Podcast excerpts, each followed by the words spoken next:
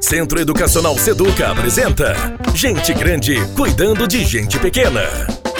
Meu nome é Cassiano Gabardo, sou professor e meu tema de hoje é Quem é gente grande e quem é gente pequena, parte 2.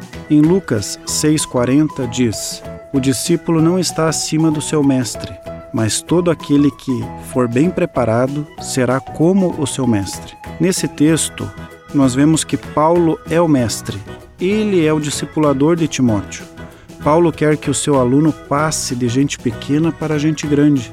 E esse período é uma fase longa de aprendizagem, onde o aluno precisa ser iluminado por alguém determinado pelos seus responsáveis, como gente grande, pessoas capazes e que terão autoridade para direcioná-los em alguns aspectos da vida é um período de discipulado. Essa palavra discipulado, segundo o dicionário, significa seguidor de doutrinas e preceitos. Um discípulo é um seguidor do discipulado que lhe é transmitido pelo seu discipulador, que primeiramente deve ser os pais, que são aqueles que passam maior tempo com os filhos, seguido pelos professores e pastores, ou qualquer outro indivíduo autorizado pelos responsáveis dessa criança para doutrinar e inculcar princípios na vida desses filhos. As três instituições de maior influência no discipulado dos nossos filhos, aonde é necessário conhecermos quem são os discipuladores e o que eles estão ensinando, é a família, a escola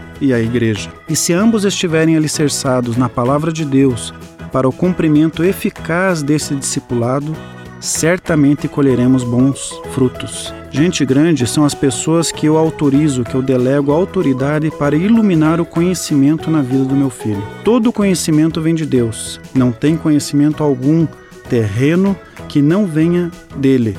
Por isso, a educação por princípios usa a Bíblia para amparar as áreas acadêmicas, dando um foco espiritual para cada uma delas.